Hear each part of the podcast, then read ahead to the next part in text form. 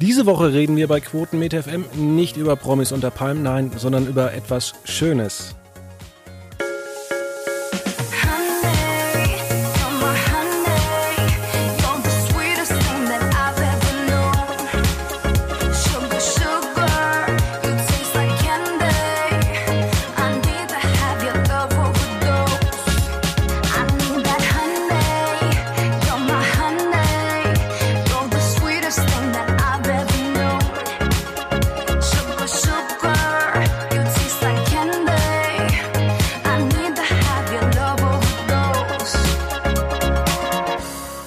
Damit recht herzlich willkommen bei einer neuen Ausgabe von Quotenmeter FM.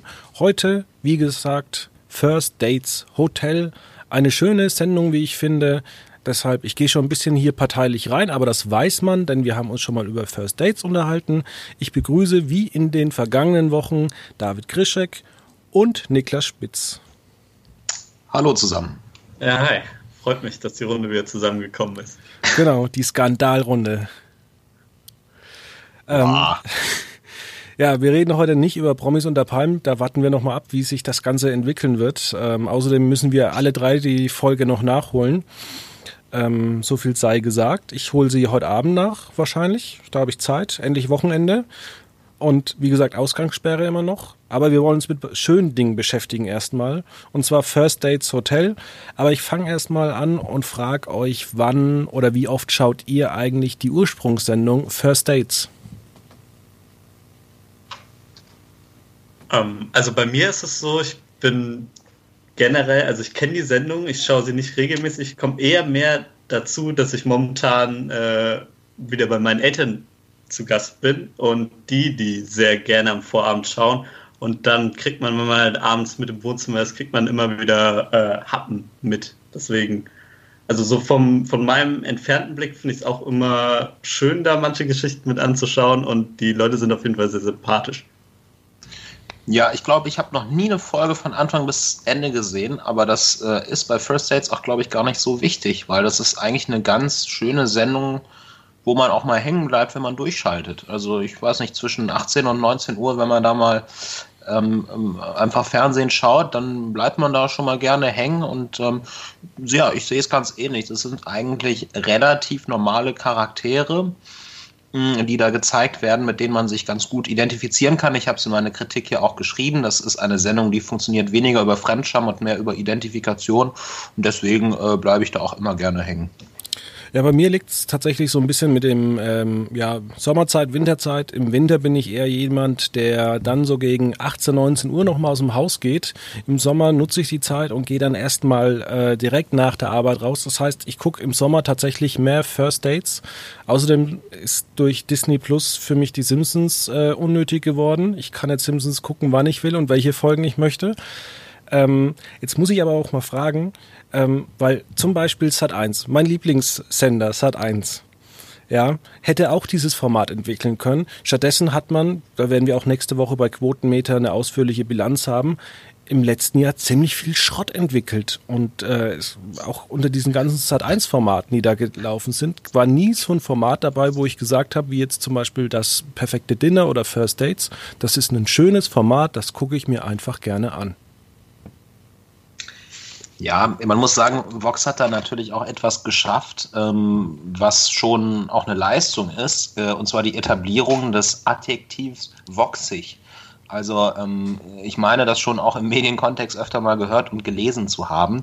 Das sind halt Formate, die ähm, relativ authentisch rüberkommen oder tatsächlich relativ authentisch sind, die ähm, nicht so mit ähm, quasi äh, auf, die, auf die Pauke schlagen, sondern die wirklich mit ehrlicher Unterhaltung sehr gut zu überzeugen wissen. Und ich glaube, viele Zuschauer erwarten das inzwischen auch bei diesem Sender.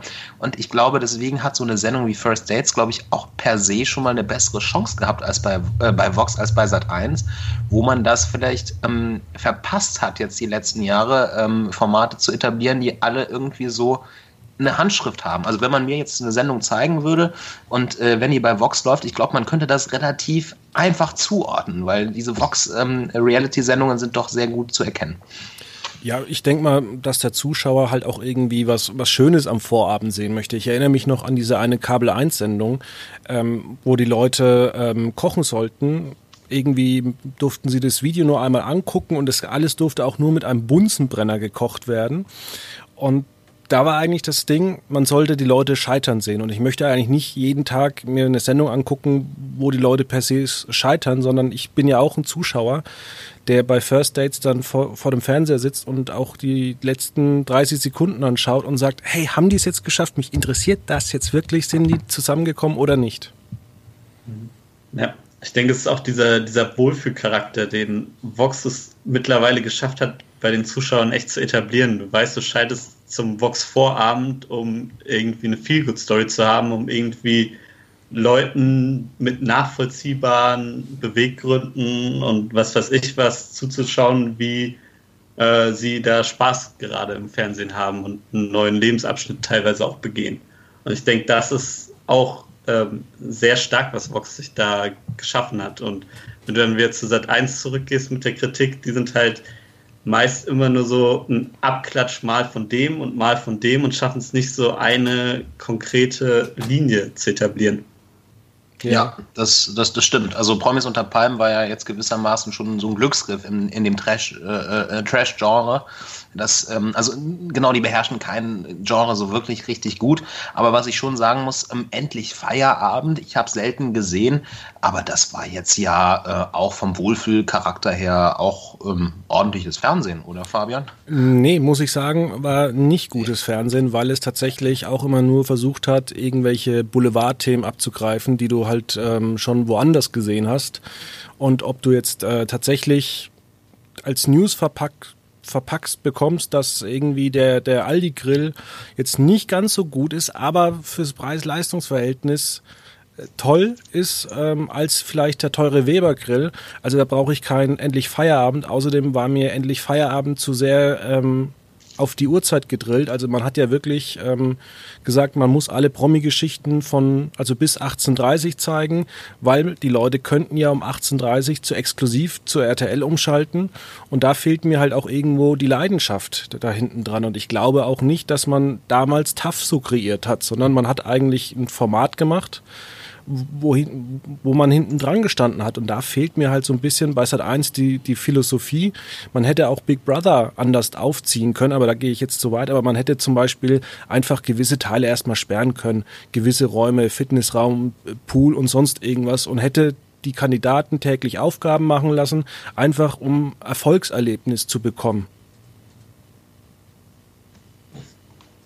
Ja, also definitiv, man sieht es ja auch dran, wie groß das Interesse bei den Zuschauern ist. Ich denke, bei dem, ja, bei der neuen Staffel Big Brother, bei dem Wiederbeleben ist viel falsch gemacht worden. Ja. Schaffen wir es eigentlich eines Tages ein Thema zu finden, wo wir nicht letztendlich wieder Sat 1 bashen? Ich würde ja, ja Sat 1 ganz gerne loben, aber ich.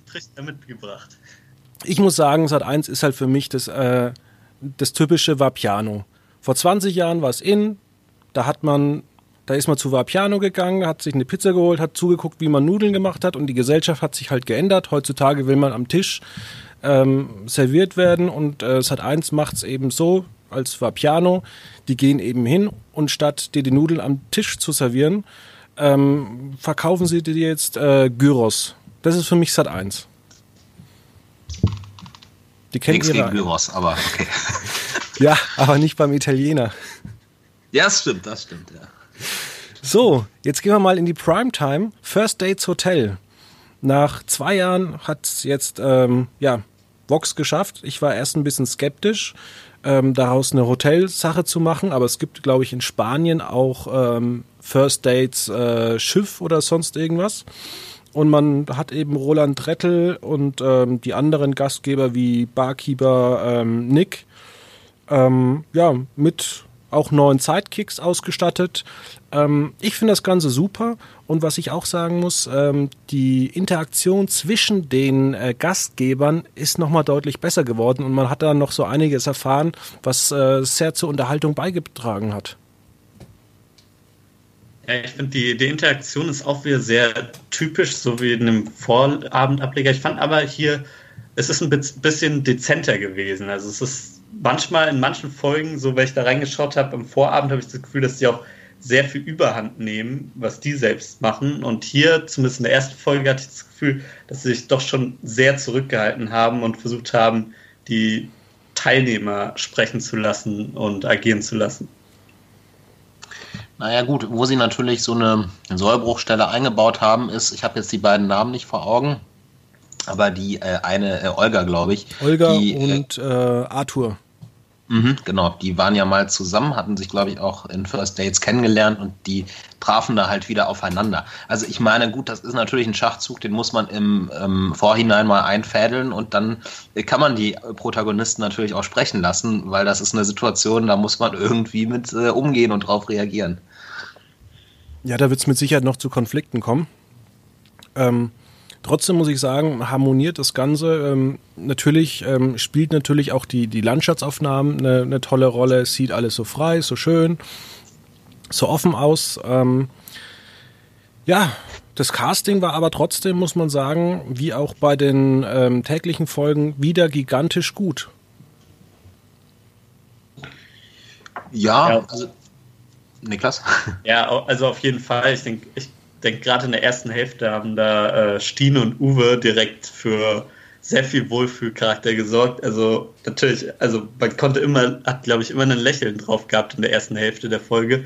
Und die beiden haben es auch gut geschafft, auch die Landschaft, so diese neue Atmosphäre von diesem Hotel auch irgendwie gut zu präsentieren, dass es nochmal für Vox äh, sich nochmal so ein bisschen abhebt von der Vorabendsendung, würde ich sagen, oder? Aber selbst auch bei der Vorabendsendung muss ich sagen, also man kommt ja jetzt nicht auf die Idee, jetzt irgendwie eine Singlefrau 47 mit einem aus, äh, aus München äh, 25 zu verkuppeln. Also man guckt schon, dass die regional zusammen sind und dass die zusammenpassen. Also da muss ich sagen, selten so eine Sendung erlebt, die das so gut macht.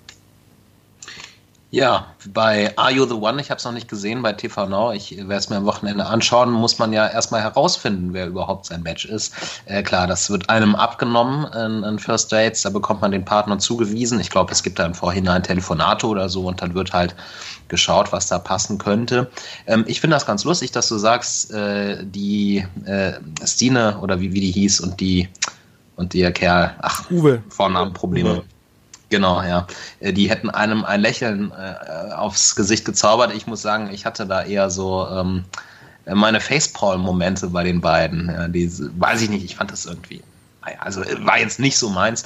Ähm, was, was mir ein Lächeln aufs Gesicht gezaubert hat, äh, war tatsächlich die ähm, Soldatin und der Koch. Äh, Luisa und Nico.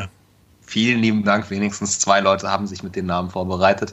Ähm, nein, die fand ich, äh, das war, fand, fand ich tatsächlich eine sehr schöne Geschichte, wie die sich so auch ähm, kennengelernt haben. Das hat mich ehrlich gesagt mehr erreicht als äh, die zwei älteren Herrschaften. Äh, oder die ja, Dame und der Herr. Man muss aber auch sagen, dass man da auch mit der äh, Luisa einen riesen Pluspunkt äh, gehabt hat. Vor allem, ja, lag wahrscheinlich auch am Casting, wenn du eine Frau bist und Soldat oder Soldatin, dann bist du einfach tougher drauf und äh, haust halt auch mal einen geileren Spruch raus, als wenn du jetzt äh, nichts gegen, ich sage jetzt mal Immobilien, nee, vielleicht nicht jetzt Immobilienkauffrau, sondern Einzelhandelskauffrau. Ähm, ja, ich glaube, da bist du äh, schon ein bisschen stärker und anders gepolt, wenn du ähm, den Beruf Soldat ausübst.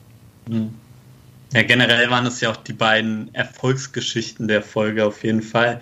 Äh, Nochmal Nachtrag hier zu Uwe und Stirne. Natürlich äh, ist es auch so bei dem Sex-Talk, ja, war schon manchmal so ein kleiner Cringe-Moment mit dabei, aber die hatten mich halt von Anfang an abgeholt. Da, weißt du, wo sie sich da im Hotelflur kennengelernt haben, so und sie da so halt zusammenkippt, da waren die mir irgendwie direkt schon sympathisch, so dass man sich dann irgendwie auch so gefreut hat, dass dann die ganze Zeit so weiterging. Ja, aber Entschuldigung, ich, ich glaube, sie war diejenige, die gesagt hat, ich war 30 Jahre lang verheiratet, jeden Tag glücklich, aber eines Tages dachte ich mir, nö, das war's jetzt. Ja, äh? also, also ich kann verstehen, dass man über Probleme vielleicht da jetzt nicht im Fernsehen reden will, aber das war so der Moment, wo ich mir dachte, bitte was? Ja, manchmal dauert es halt ein bisschen im Kopf und dann steht man morgens auf und sagt, ja, ich will heute keinen ich will heute kein Butterbrot mehr frühstücken, ich will Nutella. Kann ja, gut. Äh, naja, also ich war nie 30 Jahre verheiratet. Ich will da jetzt. Sei froh. Sein. Nee, keine Ahnung, aber es war trotzdem lustig. Ähm, Im Nachhinein weiß ich nicht, was ich dazu sagen soll, dass man ähm, Rolands Schwester Olga erst mit Jürgen und ähm, Arthur mit dieser Janine ähm, verkuppeln wollte und dass die zeitgleich im Restaurant waren. Das war für mich dann der Moment, wo man, wo es eigentlich so zwei Dates waren, wo es tatsächlich, wo man so ein bisschen eigentlich mehr den Streit gesucht hat. Hm, so zu viel des Guten, wo man das so ein bisschen von einem eigenen Prinzip abweicht, weil man es irgendwie nicht mal ganz so abkauft, dass die wollen eigentlich das Beste für die Kandidaten wollen. Genau, ja. das war so für mich der Punkt, wo ich jetzt sage, das hat mir jetzt nicht so gut in der, im Storytelling gefallen. Okay, mhm. da muss ich auch sagen, da habe ich mich sehr gefragt, also dadurch, dass ich kein regelmäßiger Zuschauer bin, hätte es mich sehr oder würde es mich sehr interessieren, wie jemand, dem Olga zum Beispiel schon irgendwie sehr gut bekannt war, wie der das jetzt sehen würde, wie ihren Auftritt hier in der neuen Primetime-Show oder im Primetime-Ableger. Das fände ich nochmal sehr interessant, weil so, ich habe mir immer gedacht, so, ja, die scheinen ja schon viel Vorgeschichte zu haben. Schade, dass ich das dann als Erstgucker doch noch nicht so äh, mitbekommen habe und nicht ganz so abgeholt werde. Ja. Ähm, hätte man vielleicht die Folge noch ein bisschen verlängern sollen und oder mal so ein Zwischencap machen können. Ähm, wollen wir vielleicht nochmal auf die anderen Kandidaten eingehen, also der Kölsche Ralf und die Isolde, das äh, nicht geklappt hat. Da habe ich schon beim Zuschauen gemerkt, das wird gar nichts. Und ähm, das ist immer so ein bisschen schade, dass dann auch da so viel Zeit, ähm, ich sage mal so, jetzt nicht verschwendet wird.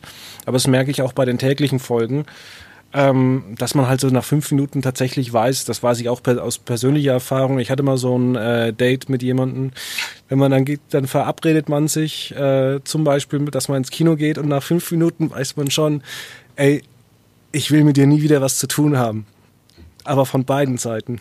Aber das, das ist doch das Herrliche, oder? Also ähm, das äh, kennt wahrscheinlich jeder, dass man irgendwen wen, wen trifft, den man ähm, vielleicht, keine Ahnung, noch nicht so auf der Ebene kannte.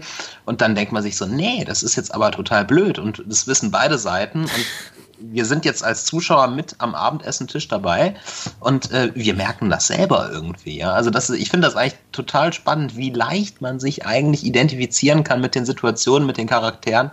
Und ähm, ich finde es eigentlich schon wichtig, dass diese Szenen auch drin sind, weil ähm, ja, so ist halt das normale Leben. Ne? Also äh, man gewinnt nicht immer. Das stimmt, ja. Ja, also ich fand das, da ist eigentlich sind sie dem Prinzip von der Vorabendsendung nicht wirklich abgewichen. Äh, gewichen. Allgemein hat man sich ja sehr ähm, ja, darauf gestützt, was schon am Vorabend funktioniert und äh, hat ja damit auch recht behalten. Ich meine, die erste Folge kam ja auch sehr gut an mit 9,7% Marktanteil in der klassischen Zielgruppe. Also da kann man schon von einem vollen Erfolg für die Premiere reden, auf jeden Fall. Hätte ich zum Beispiel nie gedacht. Ich hätte gedacht, Nein. das floppt volle Kanne, weil das viel zu nett ist, auch für Vox-Verhältnisse, ähm, ist das viel zu langweilig mhm. für den Montag. Vor allem aber auch im Vergleich zu Prince Charming im Nachhinein. Das ist ja eigentlich so diese von vielen Seiten viel gelobte ähm, neue, das neue Format gewesen. Und das, okay, es ist, es ist mit 7,5% Marktanteil war es jetzt auch nicht so schlecht, aber äh, First Dates Hotel hat dem Ganzen schon so ein bisschen die Show gestohlen an dem Abend. Ich glaube tatsächlich, dass Prince Charming halt auch wirklich so ein Format ist, wir haben es vorhin schon gesagt, äh, voxig. Ähm, das ist eher so ein Format, das suchst du bei RTL. Oder bei TV Now. Oder bei ähm, TV Now, ja.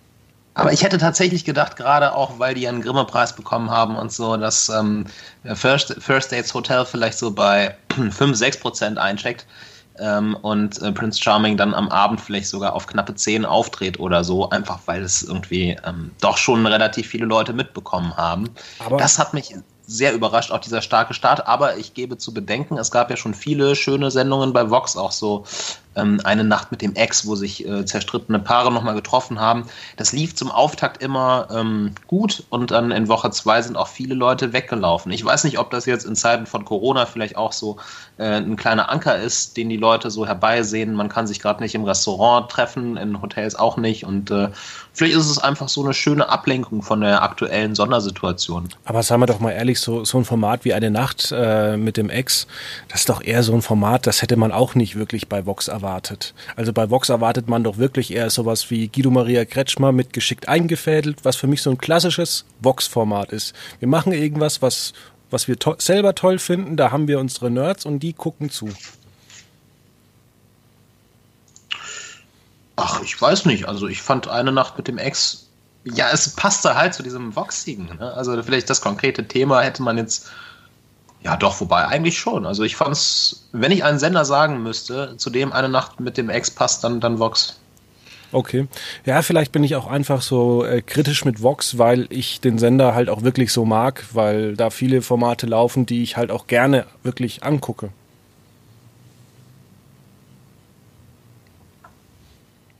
Ja, ja ähm, was mich noch interessiert von der äh, neuen Sendung, waren, es waren ja jetzt so ein, zwei neue Charaktere auch äh, mit dabei in dem Team von Roland Trettel. Und da, also die meisten sind mir nicht so ausgestochen, aber diese Aline, das ist ja die Rezeptionistin, die fand ich auch ziemlich charmant und gelungen eigentlich, ihre neue Rolle. Ja, die wird anscheinend vor Ort gewesen sein. Ich frage mich auch, wo sie das in der Provence gedreht haben, weil ähm, da in das Hotel würde ich auch mal ganz gern einchecken. Also ich sag mal so, eine zweite Staffel scheint ja jetzt gar nicht mal so unwahrscheinlich zu sein. Ähm, man kann sich vielleicht schon bald bewerben. Genau. Ja, ich würde ja sagen, der Niklas könnte sich bewerben, aber der hat immer so viel zu tun, habe ich gehört, auch immer so sportmäßig und die letzten Wochen. Ähm, ja, auf jeden Fall. Das also, wird jetzt aber persönlich hier. Also wenn wir immer, also ich weiß noch aus den Top-Listen der letzten Wochen, äh, was man so alles machen kann, da war der Niklas immer sehr, sehr eingespannt mit Sport am Wochenende. Deswegen, ich glaube nicht, dass der Niklas Zeit für First Dates hat. Aber dann gehe ich halt hin. ja klar, bei dem guten Wetter, das muss man noch ausnutzen, um draußen auch was zu machen, oder? Auf jeden Fall. Und das Schöne ist, weißt du, Fabian, auch wenn du hingehst, ist es jetzt, äh, verstehe das nicht, nicht falsch, ähm, wir hätten da eine Chance. Also sage ich mal, auch Normalsterbliche wie wir hätten da eine Chance, äh, die, wo wir in Bachelor-Formaten oder so nie durchkommen würden oder bei der Bachelorette. Ähm, aus die, keine Ahnung welchen Gründen, äh, First Dates äh, gibt halt wirklich einer großen Bandbreite an Menschen eine Bühne. Ne? Also nächste Woche kommt, glaube ich, eine 82-jährige Rentnerin aus äh, Köln dann noch mit rein in die Sendung. Also wo kriegen diese Leute, außer vielleicht bei mit 80 Jahren um die Welt im ZDF, wo kriegen die mal eine Bühne, eine Möglichkeit? Äh, die, fallen ja aus sämtlichen Zielgruppen eigentlich raus. Und äh, diese Toleranz gegenüber den Akteuren, die da auftreten, das ist eigentlich fast schon, schon einmalig. Ne? Das, dieses breite Casting, ähm, das zeichnet die Sendung und den, ähm, und den Primetime-Ableger auch auf jeden Fall aus. Da frage ich mich, kann man die Sendung noch äh, weiter äh, spinnen? Also ähm, brauchen wir dann irgendwann noch die Schiff-Variante oder ist das dann zu viel des Guten? Ähm, ja, nicht, dass äh, vielleicht noch irgendwann Vox auf die Idee kommt, wie Sat 1 da vielleicht ein, ein Senior-Format zu machen oder eine Kids-Version. Okay, Kids-Version könnte schon eher problematisch werden. generell, also ich glaube, solche, solche Ableger dürfte man ja eigentlich nicht äh, erwarten, weil wie David schon so herausgehoben hat, äh, ist es ja auch eine Stärke von dem Format, dass man so viele verschiedene normale Charaktere sieht aus jedem Lebensabschnitt irgendwie. Ja, wir hatten es ja letzte Woche mit den Sozialreportagen bei RTL 2, dass man da halt immer nur die gleichen Klischee Leute hatte. Und wir haben jetzt hier einfach eine riesige Bandbreite. Und ich freue mich tatsächlich auch auf die 82-Jährige, weil, ähm, ach, ich finde das immer goldig. Ja, definitiv. Also auf jeden Fall. Ähm, und was die Ableger angeht, also ich glaube, bei Quotenerfolg besteht die Gefahr in Klammern leider immer, dass man die Kuh ein bisschen zu krass ähm, äh, aus, ausmilkt. Aber ähm, man muss halt wirklich mal abwarten, ob sich der Ableger wirklich auf dem hohen Niveau hält. Ähm, ich wünsche es ihm, aber ich habe da wirklich meine Zweifel, ob das jetzt wirklich über sechs Folgen bei knapp zehn Prozent bleibt. Ich könnte mir schon vorstellen, dass das auch ein bisschen äh, zurückgeht. Aber da muss ich sagen, ähm, ich dachte damals bei der ersten Folge von Die Hülle der Löwen, das guckt kein Mensch. Das ist total langweilig. Die machen nichts außer reden. Das finde ich toll. Aber dafür interessiert sich am Ende, wie gesagt, keiner. Und vielleicht wird es da genauso sein.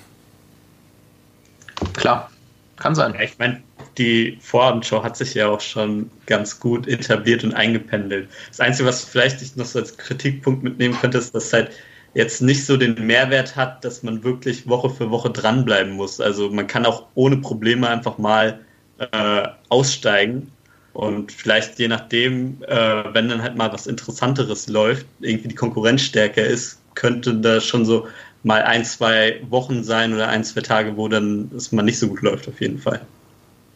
Ich muss sagen, ich fand auch die geballte Sendezeit von ähm, zwei Stunden in der Woche und finde ich nicht schlecht. Ähm, man könnte theoretisch auch mal eine Pause von dem täglichen machen, während man dann ähm, das wöchentliche zeigt. Ja, ich habe das Gefühl, das könnte sich wirklich aber auch gegenseitig befruchten. Also wir haben am Vorabend 900.000 Zuschauer dieses Jahr im Schnitt. Der Auftakt war jetzt bei, puh, ich weiß nicht, hat das jemand im, im Kopf? Also wir waren bei deutlich über einer Million auf jeden Fall. Ähm, ich glaube schon, dass dann nochmal auch ein paar Leute vielleicht auf den Vorabendableger darüber aufmerksam geworden sind oder in den nächsten Wochen vielleicht auch noch werden. Aber eine Frage, Fabian, fandest du das Geballte wirklich jetzt so innovativ und besser? Weil ich hatte so das Gefühl, es hat sich zwischendrin in der Mitte dann so angefühlt, wie okay, hier werden einfach schon fast zwei Folgen aneinandergereiht. Wenn dann nicht noch die Pärchen von am, am Anfang noch mal am Ende aufgetreten wären, wären es für mich schon fast wie zwei einzelne Folgen gewesen. Das kann natürlich sein, dass ähm, Warner Brothers das so produziert hat und es dann eben vermischt hat, nachdem ähm, von Vox vielleicht die Order kam, äh, wir machen aus zwölf, machen wir sechs Folgen, ähm, kann ich mir das schon vorstellen. Aber natürlich am Abend da zu sitzen und sich das mal zwei Stunden anzugucken, war halt auch mal schön, damit einen ganzen Abend zu verbringen, als am Vorabend nur eine Stunde. Also ich habe mich am Montag, ich habe das auf TV Now ab 2030 angeguckt, ich habe mich wirklich sehr, sehr gut äh, unterhalten gefühlt. Ja, ich denke definitiv als Fan der Serie wird man auf jeden Fall damit äh, abgeholt. Wortwörtlich, ja, sind alle hingeflogen worden. Das stimmt. Und wir haben ja auch schon so viele Wortspiele mit Vox hat uns was Tolles serviert, man hat ins Hotel eingecheckt. Also ich glaube, die ganzen Wortspiele haben wir jetzt alle abgefrühstückt. Ich konnte es mir nicht verkneifen, ja. ähm, wollen wir zu unseren großen fünf gehen? Gerne. Gerne, sehr gerne. Und zwar ähm, stellen wir heute die fünf großen Spiele jeweils vor. Und ähm, ich würde sagen, der Niklas beginnt einfach mal. Genau.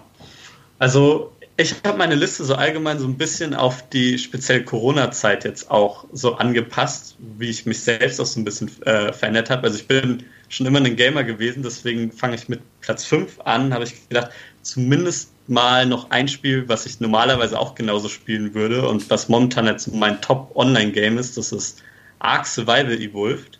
Ist ein klassisches Survival-Spiel, wie es im Namen auch schon steckt, äh, mit dem Twist, dass man auf einer Insel strandet mit ganz vielen Dinos und so ein bisschen Jurassic Park-Atmosphäre hat und dabei halt eben irgendwie überleben muss. Das hört sich interessant an. Ja, äh, dann zurück ins Analoge. Ich schlage vor, Phase 10 ist ein schönes Spiel, was auch zu zweit ganz gut funktioniert in Corona-Zeiten, also durchaus äh, passabel und vertretbar. Ja, bei mir ist es ganz was anderes und zwar generell mal die Kartenspiele, ähm, aber da muss ich jetzt noch ein bisschen warten oder ich kann das nur zu zweit machen, aber sowas, ich habe das mit meinem Neffen mal gespielt, da muss oder muss man halt immer verlieren, damit die glücklich sind. Äh, Uno oder auch dann mit den Erwachsenen kann man auch mal wieder eine Runde Schafkopf oder sowas spielen. Also das ist bei mir so äh, unter den Top 5 äh, Kartenspielen. Aber dann natürlich nur momentan im engsten Familienkreis, versteht sich. Man lädt natürlich nicht die ganzen Freunde zu sich nach Hause ein, um so einen Spieleabend zu machen, ja? Genau, da haben wir noch ein halbes Jahr Zeit. Genau. Ähm, meine vier geht dann eben auch in diese Richtung Gesellschaftsspiele. Wie kriegt man es jetzt in Zeiten von Corona äh, hin? Das ist bei mir eigentlich mehr so eine Website, die jetzt sehr viel gesammelt hat, nämlich äh, boardgamesarena.com. Und da kannst du halt von Werwolf über Carcassonne und so weiter ganz viele klassische Spiele, die man gerne mit mehreren Leuten spielt, ziemlich einfach online verwirklicht ähm, zusammen spielen. Und das habe ich mittlerweile auch schon mit Freunden öfters genutzt in der Zeit jetzt. Ja, ich bin ja auch nicht ganz ähm, im Analogen hängen geblieben und ähm, habe jetzt mit äh, meinem Bruder auch in den letzten Wochen häufiger Mario Kart gespielt. Ähm, haben wir lange nicht mehr gemacht, aber ist und bleibt auch irgendwie ein ganz witziges Spiel und deswegen perfekt auch für die Corona-Krise. Ja, bei mir sind es zwei Spiele, die spiele ich meistens im Sommer, wenn dann weniger was im Fernsehen läuft, dann ähm, fahre ich abends wieder ins Büro und spiele dann Transport Tycoon Deluxe oder Roller Coaster 2. Das sind zwei Spiele vom selben Macher aus den 90er Jahren, Anfang der 90er. Und ähm, ja, die sind immer noch spielbar. Da gibt's Open Versions. Ähm, macht immer noch Spaß. Also da sieht man, dass früher auch geile Spiele produziert wurden, die man über Jahrzehnte spielen kann. Ich will demnächst auch nochmal Indiana Jones and the Fate of Atlantis durchspielen. Wie sieht es bei dir dann aus mit so so neueren äh, Simulationen, die auch in die Richtung gehen? Also die jetzt nicht so die, den Nostalgiefaktor haben. Ah, ich habe mir letztens Zoo Tycoon gekauft oder Zoo Manager, den neuen. Und den fand ich jetzt aber auch zum Beispiel wie Anno 1800 war ich jetzt nicht so begeistert. Also Anno hat mir überhaupt nicht gefallen. Zoo Manager fand ich etwas unübersichtlich. Ähm, da fand ich dann doch die 2D-Ansicht äh, bisschen besser, weil es da mehr ums Management geht. Ähm, ja, schwierig.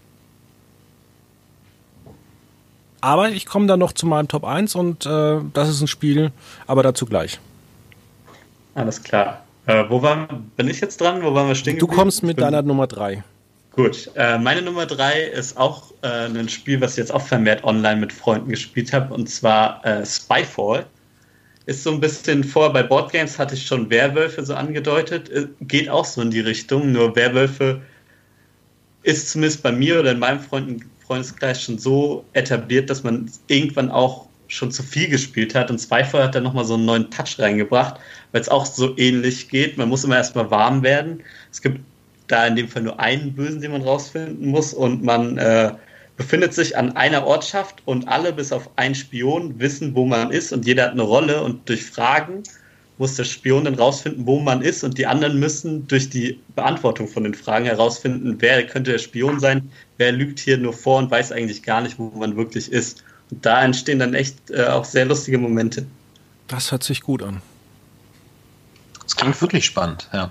Ich bin, ich komme wahrscheinlich wie so ein Nerd rüber. Vielleicht bin ich einer, ich weiß es nicht. Ich äh, habe letzte Woche mit einem Freund gesprochen und äh, der wies mich darauf hin, dass das Quizduell die App noch immer gibt, ähm, logischerweise. Ich hatte sie nicht mal auf dem Radar, aber eigentlich immer auch ein schönes Spiel für zwischendurch, wo man ja mit anderen interagieren kann, ohne sie zu sehen. Also glaube ich auch relativ perfekt für die Corona-Zeit.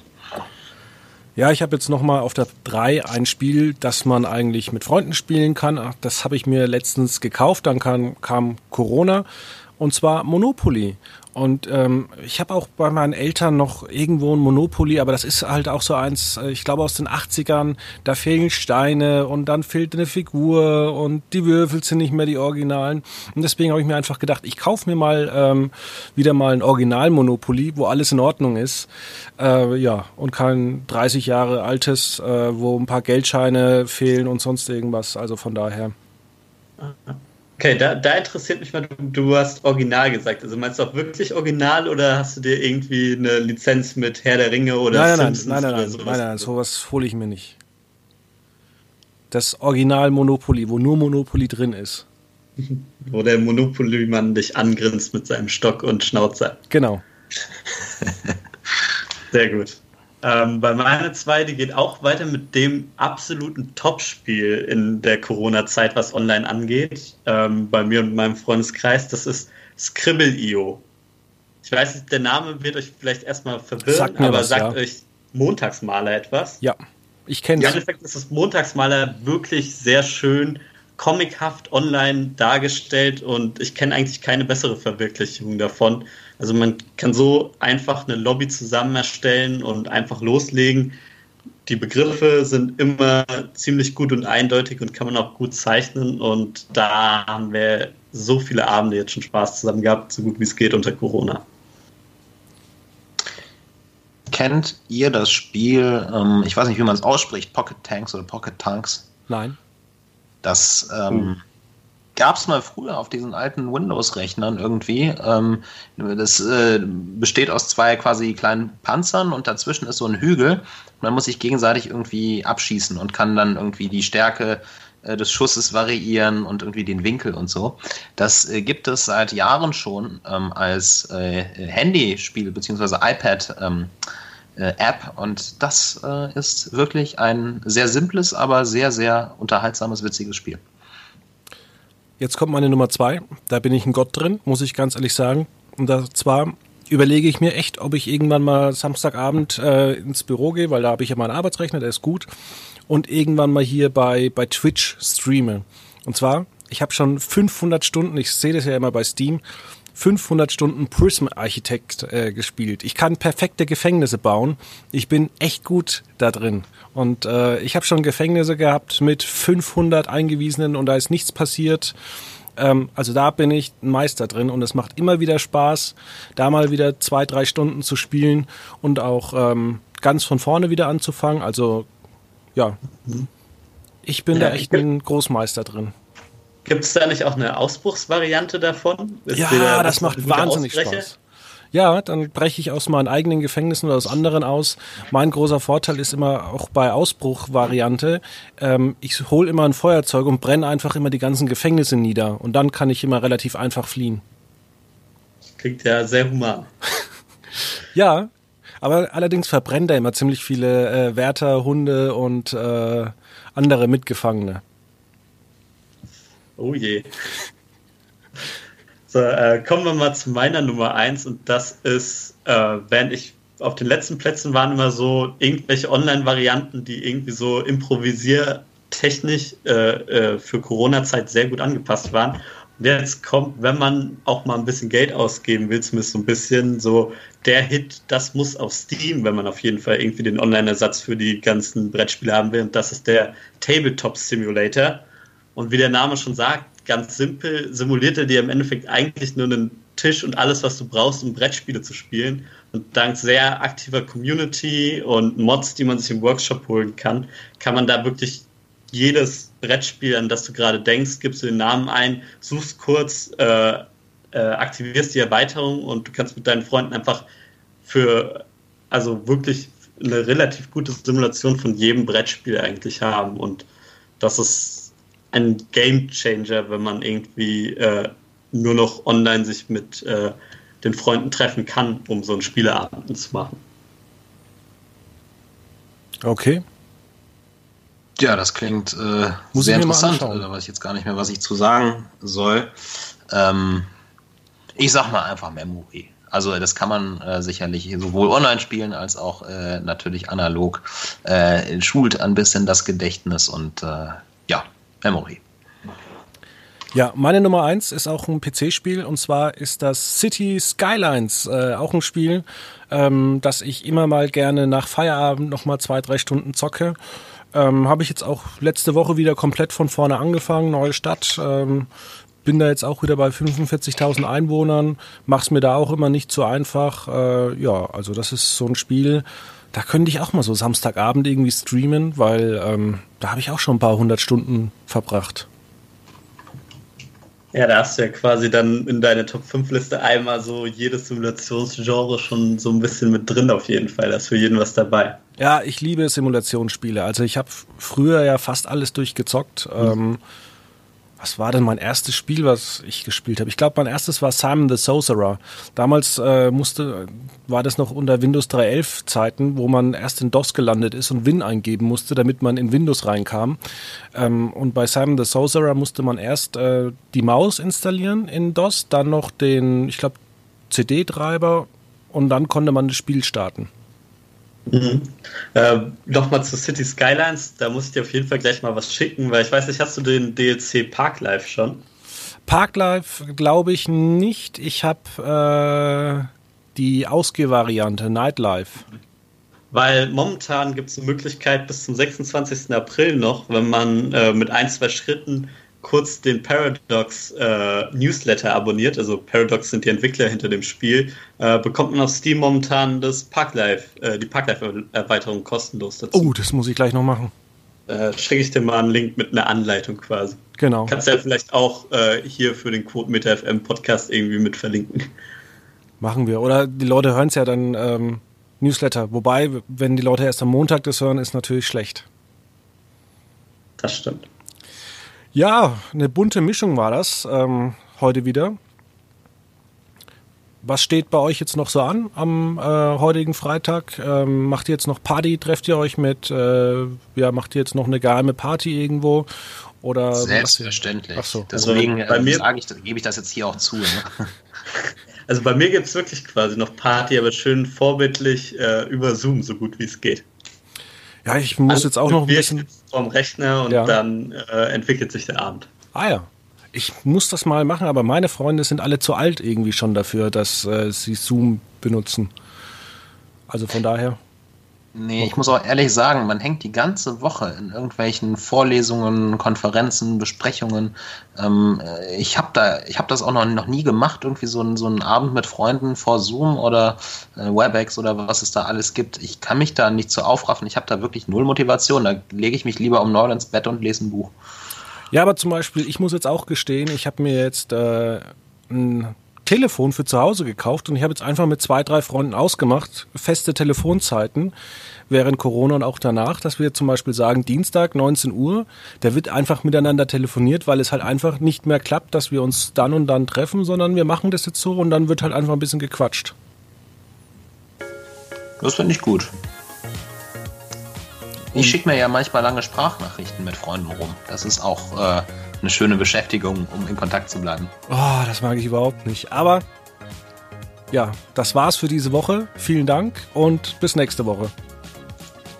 Tschüss. Tschüss.